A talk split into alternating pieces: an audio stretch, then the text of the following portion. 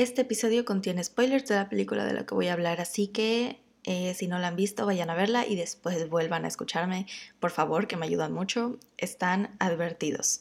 ¿Y de qué vamos a hablar hoy? Vamos a hablar de Encanto.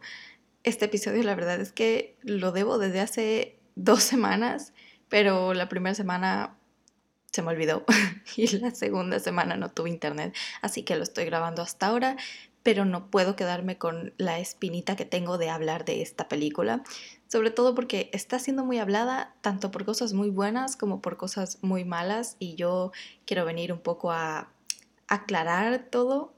Claro, desde mi punto de vista puedes opinar diferente, pero bueno, me gusta pensar que soy bastante eh, neutral en ese aspecto porque veo varias cosas y sé ver lo bueno y sé ver lo malo y qué es lo mejor de la película. Como todos ya saben, la animación. Y eh, justo por eso creo que no hay muchas cosas que se puedan esperar más de Disney porque sabemos que la calidad que nos muestra en sus películas siempre es espectacular. Y bueno, esta es la segunda película ambientada en Latinoamérica que produce y ya vemos que su patrón es eh, usar muchos colores bastante llamativos y saturados y sí, eso. Y personalmente eso me encanta y Encanto no es la excepción, se ve fabuloso todo y la dirección. Tengo que decir que me sorprendió sobre todo en algunas canciones porque es bastante buena, más de lo que eh, no sé, a lo mejor Disney me tiene acostumbrada, pero la dirección me sorprendió bastante y creo que eh, no se habla suficiente de esto, así que lo voy a mencionar. Eh, me gustó muchísimo. Había escenas preciosas, escenas que de, verdad yo me quedaba con la boca abierta porque no entendía cómo pudieron pasar de un punto a otro tan naturalmente, pero al mismo tiempo que se viera tan artístico, se veía tan precioso y creo me atrevería a decir de hecho que la dirección es de los puntos más fuertes de la historia porque incluso ayuda en muchos momentos en los que son de tensión o divertidos, cómicos, etc. Es su punto más fuerte, me atrevería a decir. Y quien me diga que no, pues mándeme mensaje y lo hablamos. Pero bueno, Siguiente, porque tenemos que mencionar obviamente que es un musical y por eso mismo hay que hablar de la música que fue compuesta por nuestro famosísimo y querido en este podcast, Lin Manuel Miranda. Y bueno, a ver, si eres una persona a la que no le gusta el reggaetón o la bachata o la salsa, pues es muy probable que creo ninguna canción te haya gustado y es entendible porque pues eh, son los, los géneros, ah, eh, ya saben, para, para gustos, pues eh, cada quien. Pero, no sé, a mí me gusta muchísimo la salsa y también me gusta la bachata.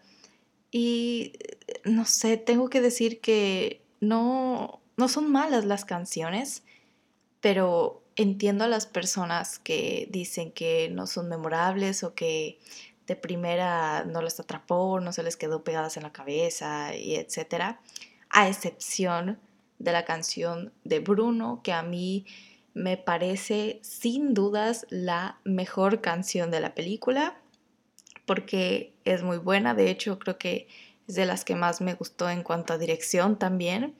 La canción como tal me gusta mucho y creo que tiene este toque muy Lin Manuel Miranda, eh, parecido a lo que hizo en Non-Stop en Hamilton, que esas son las mejores canciones y son las que a mí me parecen una maravilla y en los que desatas todo su potencial, que creo que fue lo que faltó en las otras canciones.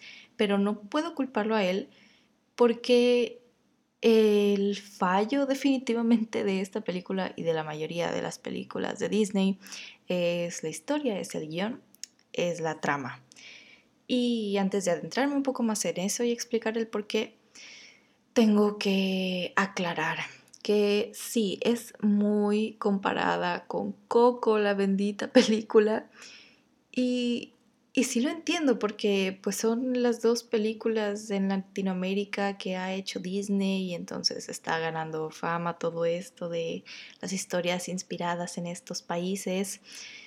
Pero la verdad es que yo no la siento como una representación colombiana, porque el que una película sea hecha para ser representante de cierta cosa, cierto lugar o no sé, cierto grupo de personas, a mí no me parece mal pero que lo hagan bien, porque Encanto no me parece bien hecha en ese sentido. Porque si vamos a estar hablando de Coco también, entonces vamos a decir que por supuesto que tiene cosas parecidas, como eh, el protagonista que es eh, rechazado por el miembro mayor de su familia, un miembro rechazado de la familia que pues es expulsado y que nadie supo más de él, que sería pues, pues, este tipo, el que resulta ser abuelo, creo, sí, de Miguel y pues Bruno, y etcétera. Pero, mm, a ver, fuera de eso, me parece que en cuanto a representación, Coco hizo un trabajo mejor hecho. Les voy a decir por qué. Primero, porque Coco se basó no solamente en México, en el país en general, como juntando varias cosas de varios estados, varias ciudades o lo que tú quieras, sino que su principal base fue una celebración representativa realmente de México, que es el Día de Muertos. Es algo que fuera de aquí no podrías ver. Entonces, eso sí me parece representación, porque el Día de Muertos es es mexicano, es México y punto, no hay más de dónde verla. Y toda la historia gira en torno a esa celebración. Entonces se siente realmente que es una película que no podrías poner en otro país porque simplemente no funcionaría o no tendría sentido o sería toda mágica y bastante rara. Pero Encanto no. Encanto no funciona así. Ok, hay películas que de nuevo está la diferencia entre la representación de algo, como lo fue Coco, y cuando simplemente agarras algún lugar que, no sé, te guste por alguna razón o al que, no, sé, que, que, te guste mucho y quieras ponerlo ahí como cameo o lo que sea, pero que la historia realmente no se ve afectada para nada por eso, ni tiene mucha importancia que sea justamente ahí porque la trama en algún momento depende de eso o porque la representación sea mucha porque sí hay muchas referencias y ya entendimos que las arepas con queso y todo eso, pero eh, de, nuevo se basa mucho como en la literatura em, colombiana y no es que no me haya gustado porque por ejemplo, me encantó el detalle de las tantas mariposas y el color amarillo eh, por Gabriel García Márquez, pero eh, de nuevo, fuera de esos detalles, creo que no hay mucho que tú puedas decir, ah, no, sí, es que esto es colombiano 100%, o sea, se nota la representación. Eh, no, porque la trama muy, muy generalizada, la verdad es que podrías ponerla en cualquier otro lugar y no habría diferencia. Y eso es lo que me parece que si van a hablar de comparaciones entre Coco y Encanto, sería la principal y la más importante, que Coco fue más representativa, también con el diseño de personajes. Y eh, creo que es, sería muy tonto negarlo porque eh, la familia de Miguel quizás no se muestra tanto en la película de Coco como lo fue aquí en Encanto, que eh, tuvo como más importancia y aparecía más seguido porque pues todos eran especiales. Entonces, por aparecer más seguido, quizás también lo veo por eso, eh, tenían que tener rostros más agradables y sobre todo las mujeres que pues es la cara Disney. Y quizás como en la película de Coco, la familia de Miguel no era tan recurrente, pues sí se dieron ciertas libertades creativas, pero eh, terminan siendo personas que tú realmente podrías encontrar aquí en cualquier lado.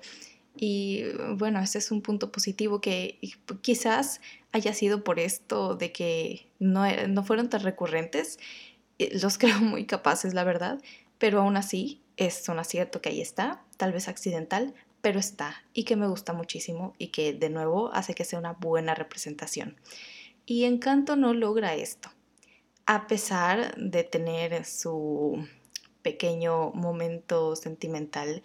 Eh, y bueno, la temática esta de la migración, que fue el momento que más me gustó a mí, sinceramente, con todo y la canción, fue el único momento en la película en el que lloré y que de verdad me llegó al corazón.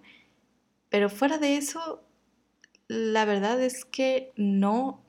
Y, fue muy triste que no, porque yo esperaba que sí. Había momentos en los que yo dije, mm, bueno, esto puede ir para tal lado y entonces, eh, no sé, va a pasar esto al final que sea bonito y que lo arregle o que hable más de esto más adelante. Y lo principal con lo que me pasó fue con la canción de Luisa, que es la hermana esta toda fuertota, con la que también tengo problemas porque es evidente que cae en el estereotipo de que si una mujer va a tener super fuerza, entonces tiene que tener pues más eh, proporciones de hombre, tiene que ser gigante, tiene que ser súper alta y tiene que tener los músculos gigantes porque hay diferencias que la gente no quiere aceptar, pero hay diferencias en el cuerpo de una mujer y en el cuerpo de un hombre.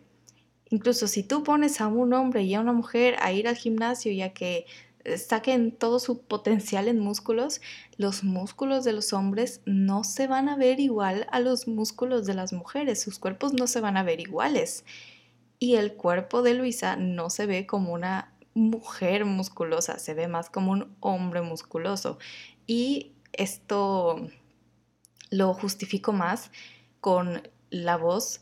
La verdad es que no escuché mucho su voz en inglés, pero en el doblaje sí cae muchísimo en esto de que tiene que poner su voz como más ronco, más gruesa para representar que así soy súper fuerte, que fue de las cosas que más me molestó, porque además tú ves el contraste entre la canción en el coro de la canción, en cómo lo canta, y luego aparece Luisa hablando normal y no sé, te saca mucho de contexto y esa es de las cosas que más detesto que hagan en las películas y en el doblaje normalmente, que es donde más pasa. Entonces, ese es mi mayor problema con Luisa. Y me duele porque Luisa es el personaje al que más le tenía esperanza de este mensaje eh, bonito o positivo de la película porque su canción a mí me gustó mucho, pero no la trabajaron correctamente porque había partes en las que de verdad yo no quería voltear a ver la pantalla del cine porque me daba mucho cringe. La película no es una comedia, tiene chistes, porque todas las películas de Disney tienen sus chistes. Todas las películas en algún momento tienen, aunque sea un pequeño chiste, es normal, es el humor Disney pero no es como tal una comedia. Y con Luisa siempre me parecía que sí era una comedia, pero una mal hecha, una que no quería ver. sobre todo en su canción, cuando la va a empezar y entonces camina así entre este sendero que tiene rocas gigantes a los lados perfectamente puestas para esa escena. Y entonces camina toda ruda y levanta sus brazos y enseña sus músculos y así mira, mira, ve de de reojo y empieza a cantar y todavía tiene como esa voz rasposa.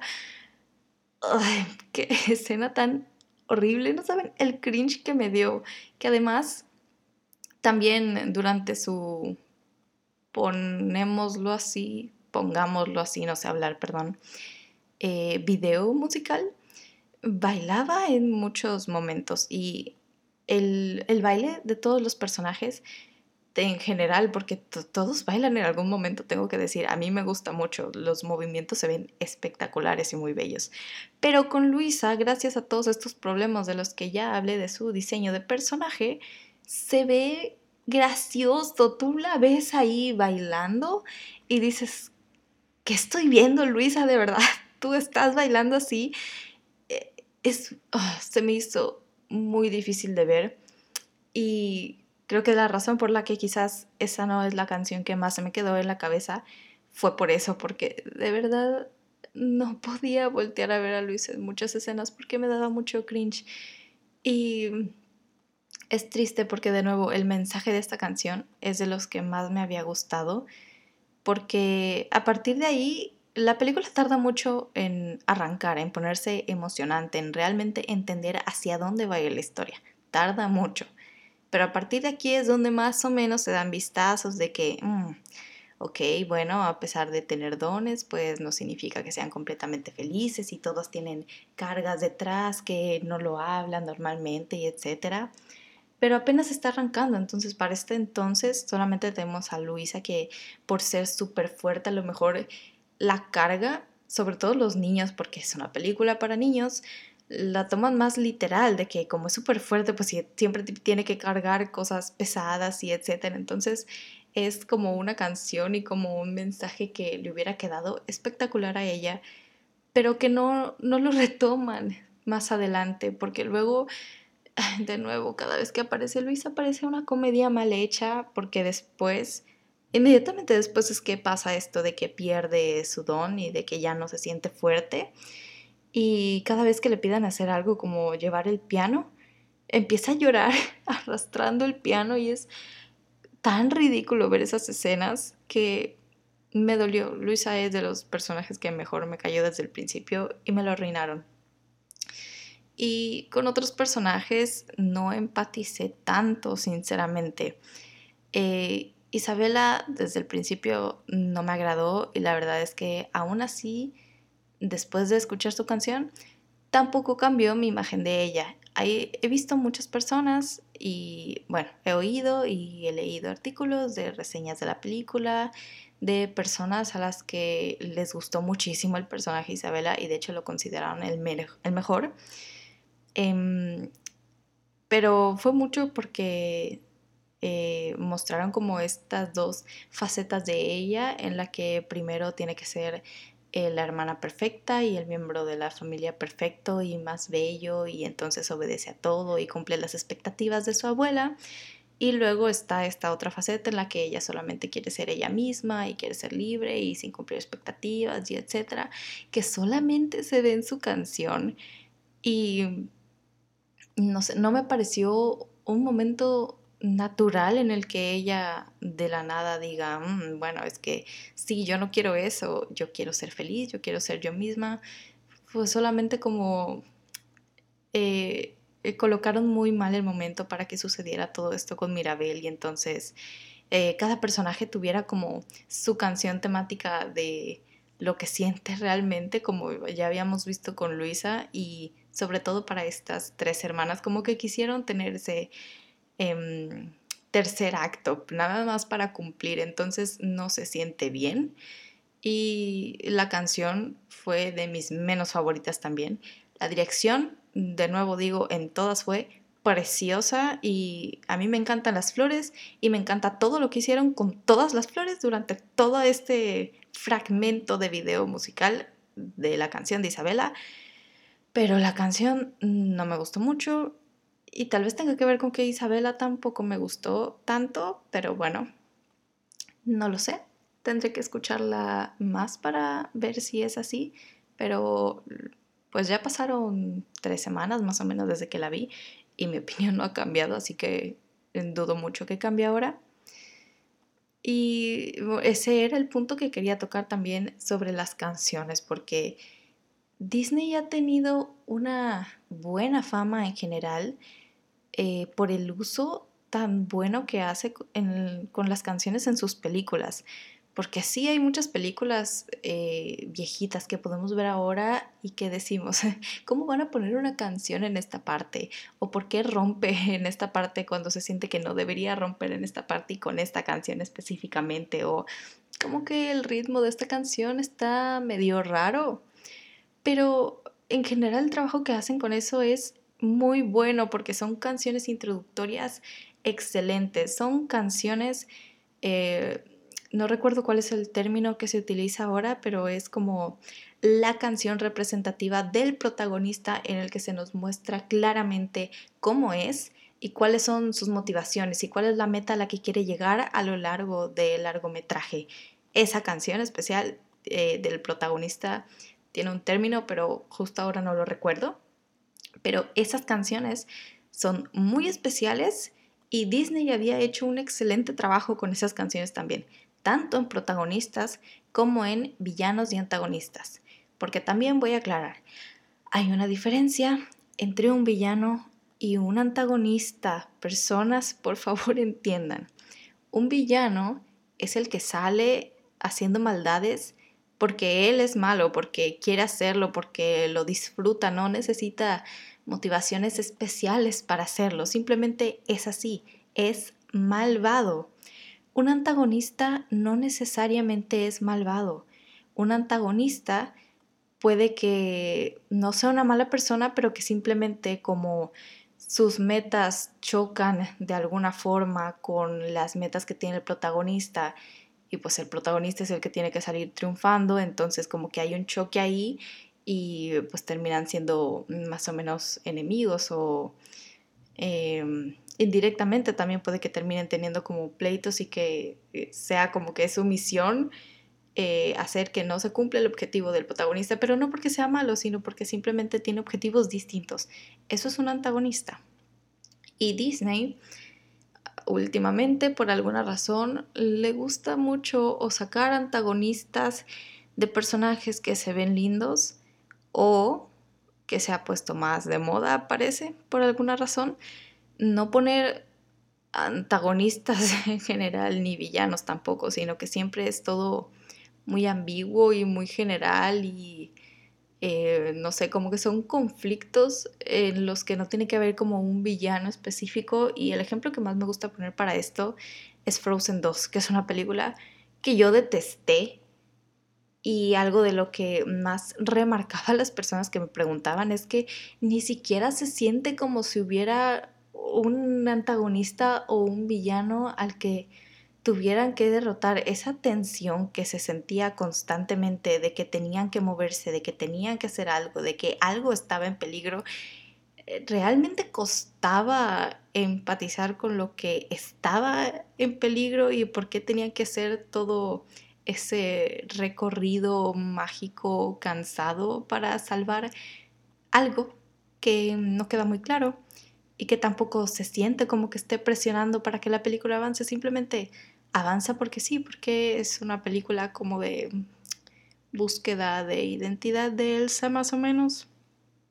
Y bueno, parece que a Disney le siguió gustando hacer esto, aunque en este caso sí me gustó muchísimo, porque no es la típica película en la que mm, el protagonista hace un largo viaje hasta el otro lado del mundo para conseguir algo que por alguna razón estaba lejísimos, eh, nada más para resolver el conflicto inicial que es en el punto contrario de donde termina la película.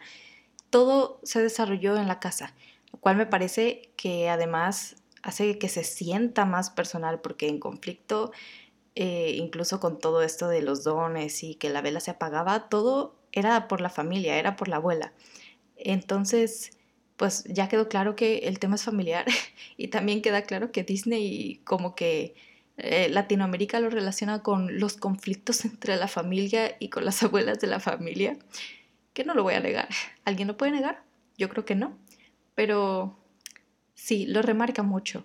Pero el hecho de que eh, todos estos conflictos, estas peleas, todo lo peligroso pase dentro de la casa, que casi no pasen cosas fuera, es de las cosas que más me gustó porque justo hace que todo esto se sienta más íntimo y más familiar. Y dentro de la casa a veces se siente una tensión porque de los principales temas, aunque la gente no los haya tomado tan literal quizás, es la presión social, son las expectativas que todo el mundo tenía con la abuela y que al final pues todo el mundo terminó eh, como echándole sal a la abuela porque pues todos se sentían presionados y etcétera, que también me pareció un poquito forzado porque había personajes que no se demostraba que fueran así o que se demostraba eso de la nada como fue el caso de Luisa, porque realmente cuando se nos introdujo y estuvo a punto de cantar y todo eso, eh, la razón por la que había dicho Luisa que se sentía mal y que estaba preocupada es porque cuando Mirabel tuvo la visión de que la casa se estaba eh, cayendo, es que se sintió débil. Y realmente me pareció la excusa más tonta de todas para sacar así una canción y para empezar a arrancar así la historia, porque de nuevo así es como arranca. Me pareció muy tonta la forma en la que la arrancaron. De verdad no se los pudo ocurrir algo mejor. Y estos fallos argumentales o estas cosas que se ven raras o que se sienten raras pasan muy seguido, pero no quiero hablar mucho de ellas porque tardaría una hora hablando solamente de eso. Y es algo que pasa en todas las películas, no solo de Disney, sino en cualquier película siempre hay errores argumentales. Pero hay veces en las que se dejan intencionalmente porque realmente no importan o no afectan mucho a la trama. Y supongo que piensan eso eh, de Disney sobre todo porque Claro, como dicen, bueno, es que nuestro público van a ser niños y a los niños no les va a importar eso. Pero no, hay que recordar, de hecho, que las películas no son solo para los niños, sino que Disney tiene fama de ser para toda la familia. Y ese e, es algo muy complicado de lograr, porque hacer estas mezclas que queden eh, balanceadas correctamente entre que una película sea suficientemente digerible para los niños, pero que también los adultos encuentren algo de valor en la película y que sientan que no perdieron tanto, por lo menos, su tiempo al verla o que encuentren algún mensaje que pues les llegue a su corazón, porque quiero creer que todos tenemos un corazón de niño, aunque esté muy, muy enterrado. Esa es como la misión de Disney y la verdad es que eh, no siempre lo logra, como que se le está complicando ya la cosa también por todo esto del tema de las películas, porque es importante que la trama de una película sea lo suficientemente universal, eh, universal es igual a comercial para Disney y para muchas otras empresas, que no significa que sea malo, porque al final, pues todo el mundo depende del dinero, pero el lograr que tramas tan específicas y basadas en lugares tan específicos como puede ser eh, Colombia o Latinoamérica en general es muy muy complicado y suele ser más ah, suele ser más complicado encontrarle el público al que está acostumbrado Disney. Con Coco creo que lo tuvieron más fácil porque México es como todos los gringos les dices Latinoamérica y todos piensan en México. Es muy raro que pienses en, otros países. Y esto no pasa solamente en Estados Unidos. Entonces creo que la tenían como más fácil porque el Día de Muertos es más conocido y etcétera. Con Encanto se les complica más porque lo venden con la premisa de que es una representación colombiana. Como les digo, no lo es. Pero todavía si no la vendieran así, lo acepto, es simplemente una película con una trama normal, aceptable, pero pues que la quisieron poner en Colombia y no hay ningún problema. Queda precioso, los colores quedan preciosos y las vestimentas también muy lindas y lo que quieran y no habría ningún problema, pero la venden como que es una representación colombiana y ni siquiera se siente tal cual, entonces... Ah, entiendo las críticas malas, entiendo la mala recepción de la gente y no sé, creo que los colombianos están muy divididos porque de verdad veo tantos comentarios eh, que tienen un contraste tan fuerte entre dos personas porque de repente alguien te está diciendo que le encantó y que es una representación maravillosa y que le alegró ver tantas cosas de su país en una película y que es su favorita y que las canciones y que lo que quieras y de repente otra persona dice pues fue una película Disney cualquiera nada más que en mi país y no me siento identificado o no me gustaron las canciones o me parece que se quedaron cortos o etcétera, etcétera, etcétera. Y como cualquier película, pues tiene opiniones divididas porque no a todos les va a gustar lo mismo y no todos van a odiar lo mismo. Pero hay cosas con las que hay que ser objetivos y la historia no fue el fuerte de esta película. Tuvo muchos fallos, no se mm, eh, exploró tanto a los personajes como pudo hacerlo más interesante. Y bueno, sí, que tiene muchos clichés, por supuesto que los tiene, pero a ver, también voy a aclarar esto de una vez, porque luego se pone a compararla también con eh, Valiente, con Ratatouille, con Los Increíbles y eh, con un montón de películas. Y por favor, por favor, dejen de hacer eso, porque es dificilísimo, si no es que imposible, en estos tiempos sacar algo que sea completamente original. Es que sí, es, es, imposible sacar algo original. Todo está basado en algo. Y las cosas ya no toman valor por lo originales que sean. Porque las historias, las tramas, resumidas, así lo más general posible, casi siempre van a ser las mismas. De cualquiera, ya sea animada, live action, una serie, un, un libro, una novela, lo que ustedes quieran. Siempre se va a resumir casi a lo mismo. Lo importante y lo que va a hacer que tenga éxito o no es cómo la cuentan. Lo importante en estos días es el cómo, no el qué va a pasar porque eh, creo que es muy difícil encontrar una película que no sea predecible, sea del género que sea y en el formato que sea. Lo importante es cómo la cuentan, es los recursos que van a utilizar para contarla, es los personajes que van a utilizar para contarla, que sean memorables, que estén bien desarrollados, si es el caso de una película como esta, las canciones que van a utilizar y cómo las utilizan, las letras de las canciones y los momentos en los que las ponen.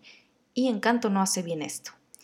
Entonces, compararla con un montón de películas no me parece correcto, porque de nuevo ya no es ese el punto. No vas a encontrar nada completamente original, de absolutamente nada. Y menos en el punto de la existencia de la humanidad en la que estamos viviendo. Con Coco lo acepto más porque pues son las películas de Latinoamérica, pero de todas formas no me parece correcto estarla comparando tanto como lo están haciendo, porque el hate que le están tirando en muchos lados es impresionante, que no creo que se lo merezca tanto, pero sí hay que aceptar que no fue la película fabulosa que estuvieron prometiendo. Y menos, como digo, que su principal recurso para venderla era es en Colombia, es colombiana, es representación colombiana. Pero bueno, es Disney y eh, en este punto, de verdad, ¿qué se puede esperar de Disney? Es una película buena, aceptable, con alguna canción que te va a gustar, pero no es nada fantástico, no es nada innovador. Es lo mismo de siempre, la fórmula Disney. Y de la fórmula Disney más viejita porque tiene muchas cosas muy Em, positivas, por así decirlo, porque de repente también Disney se pone algo pesimista, como en Soul, pero no sé, cosas raras que hacen eh, los productores o qué sé yo. Pero bueno, ya me desahogué suficiente. Muchas gracias por escuchar y Oigan, a mí me encanta cuando las personas que me conocen y que escuchan los episodios luego me mandan mensajes diciéndome lo que opinan de lo que yo dije o su opinión con ciertas partes a lo mejor en las que yo me equivoqué o dije algo mal o no sé, su punto de vista de cualquier cosa de la que yo esté hablando. Me encanta cuando hacen eso, entonces, eh, no sé, si me conoces y no lo has hecho, yo acepto con gusto que lo hagas. Y no sé, creo que Spotify no tiene alguna opción donde yo pueda poner una red social para que alguien que quizás no me conozca me escriba, pero yo voy a buscar la forma y nada, eso me haría muy feliz y me entretiene bastante. Y creo que eso es todo. De nuevo, gracias por escuchar y hasta el próximo podcast. No, hasta el próximo episodio de mi podcast. Em, adiós.